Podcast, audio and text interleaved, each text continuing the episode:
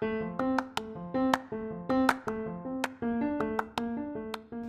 んにちは、さとみんです。今日はですね、あのー、日本の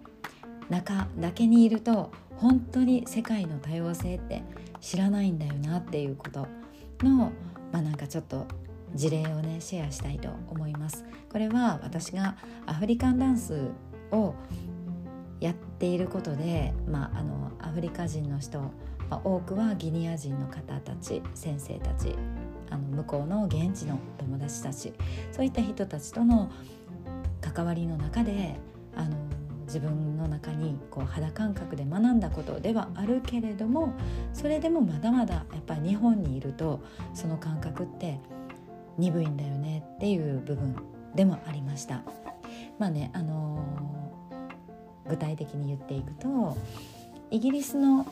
プライベートスクールにお子さんを通わせている知り合いの方がいらっしゃるんですけども、まあ、その方があのポッドキャストでね話しておられてあのおーって思ったんですよ。ロンドンっていうのはイギリス人があの住んでいるのが20%ほどなんだそうです8割の人80%の人がイギリス人以外の外国人だっていうことですね。例えば日本でいうと日本の東京に20%しか日本人が住んでなくて80%が外国人っていうイメージです。こうやって本当にねあのすごいですよね。でそれってだから多様性っていうのが当たり前なんですね。であのそのプライベートスクールっていうのはあの給食っていうのが何種類もあってベジタリアンメニューとかビーガンメニューとかそしてイスラム教徒用ヒンドゥー教徒用などこの宗教的な食のタブーに対応したメニューとか、まあ、考え方主義主張でベジタリアンやビーガンを選んでいるそういう親御さんの、まあ、家庭に育っている子どもたち向けとかそういったね本当に多種多様なあの給食っていうのが用意されていて生徒さんっていうのはストレスを感じることなく何か我慢を強いられるということもなく給食が選べるそうなんですよ。でこの話を聞いて私はもう日本は本当まだまだ多様性に慣れていないなって実感したんですね。例えばあの、まあ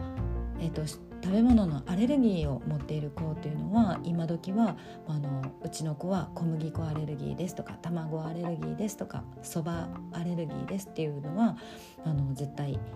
外してくれるんだと思うんですけども例えばマイノリティでうちはベジタリアンなんですとかあのビーガンなんですよとか動物性タンパク質は一切子供には取らせませんとかっていう親御さんがあのそういうお子さんを一般的な学校に入れたら給食チョイスできないと思うんですよね。自分でお弁当持っていくのか、まあ、あの食べられるものだけを食べるのかでもあの、まあ、もしかして学校によっては個別対応してくれるところもあるのかもしれないけどそれが8割ぐらいの生徒さんが「私何々教なんで私あのビーガンなんでで私はあのお肉と魚は食べませんけど乳製品は食べます」とかそんなねあの多種多様な食のこのバリエーションに学校教育全然対応できてないと当たり前だけど思うんですね。でもそれがやっぱり日本の現状でそれが普通とされている。だからそれにそぐえない人がなんか居心地が悪いみたいな自分がなんかわがまま言ってんのかなみたいな気分にさせられるっていうのが日本のこの何て言うんですかね多数決的なあの多い人がたくさんの人がこれをややってるんだからあなたもそれに従いなさいみたいなそういう風潮がやっぱり日本ってまだまだ多いと思うんですね。でまああの給食の話をこのイギリスの給食の話を聞いてあ私自分自身がやっぱりこのことをすごいあのこの意味の重要性とかやっぱり理解しきれてなかったなって振り返ってみてしみじみと思ったんですね。どういうことかっていうとアフリカ人のダンサーさんやミュージシャンの方を招聘して一緒に国内ツアーをしていたのは、まあ、コロナのコロナ禍になる、まあ、2年前までは毎年やっていたんですけどその時に国内のあちこちをツアーするんですね先生たちと一緒に。でその時にもう毎回何を感じてたかというと食事の不便さを感じていたんですね。であの彼らはムスリムイスラム教徒の先生が多いのであの豚肉を絶対に食べないっていう人がほとんどです。でその場合あの例えばあの街中だったらまだいろいろチョイスがあると思うんですけども田舎の方へ行くとこの食堂とかレストランとかの選択肢っていうのがそもそも減るんですよね。そして、まあ、時間がない時私たちがあのパッと食べてすぐに移動しないといけないっていう時にここのレストラン行くかあそこの食堂行くかもうちょっと向こうまで探しに行くかとかっていう風にあんまりこう選べない時間ないんだよねみたいな時に私たちっていうのは、まあ、そこそこ、あのこうフレキシブルだから日本人っていうのはあもうより好みしないでここでパッと決めてさっと食べて移動しようかみたいになると思うんですけどもそういった時にあの先生たちと一緒にいるとあのすごいこうお互いに気まずいんですよね。豚肉が入ってないメニューっていうのがゼロではない。じゃあもうでもこれには入ってる。これにはエキスが入ってる。とかって言って選択をこう削っていくと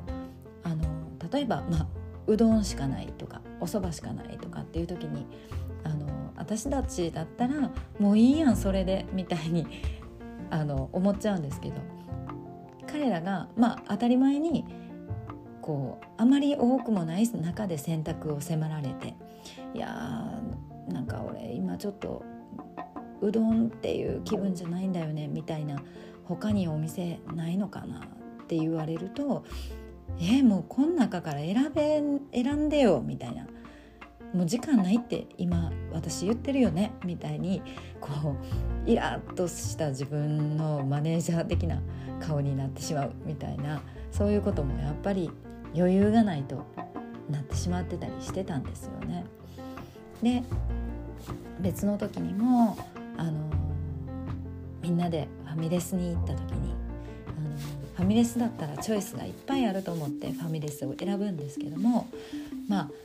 豚肉が入ってないということをもう1個ずつメニュー確認して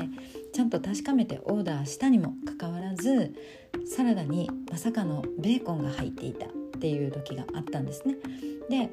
先生も私たちも気づかずにあの先生が一口食べてしまってで「あれ？これ何?」みたいな感じで なんかピンクの小さいねあの短冊切りになった豚肉ベーコンが入っていて「あ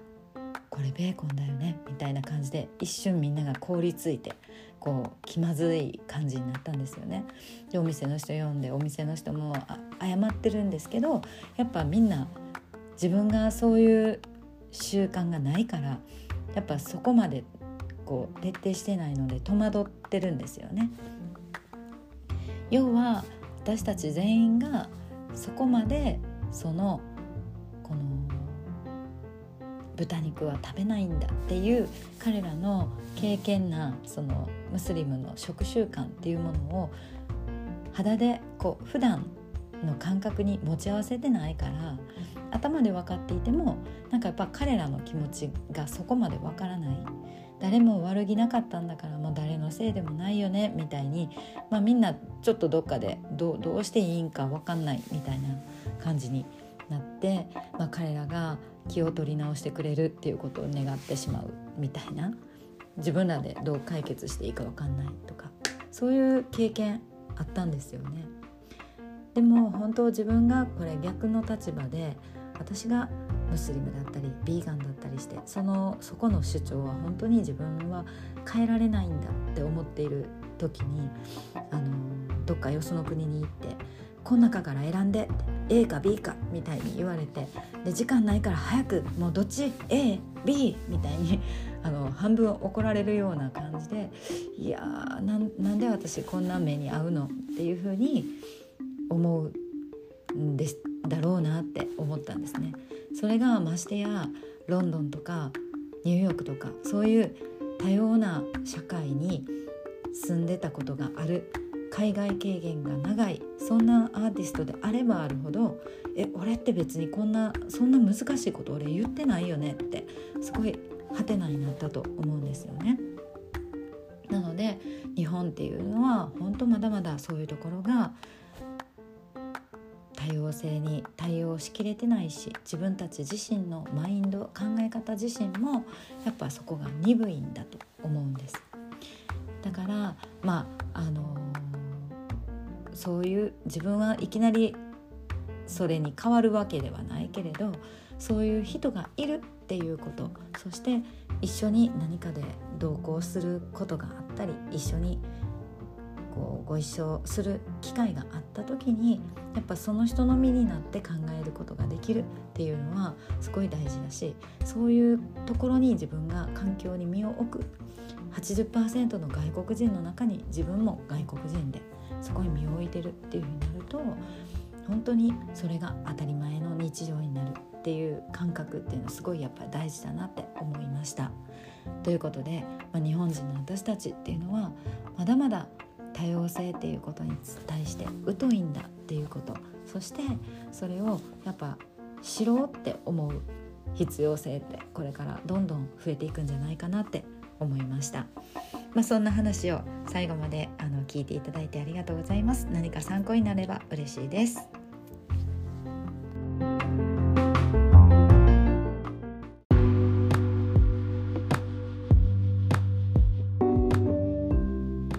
最後まで聞いていただいてありがとうございます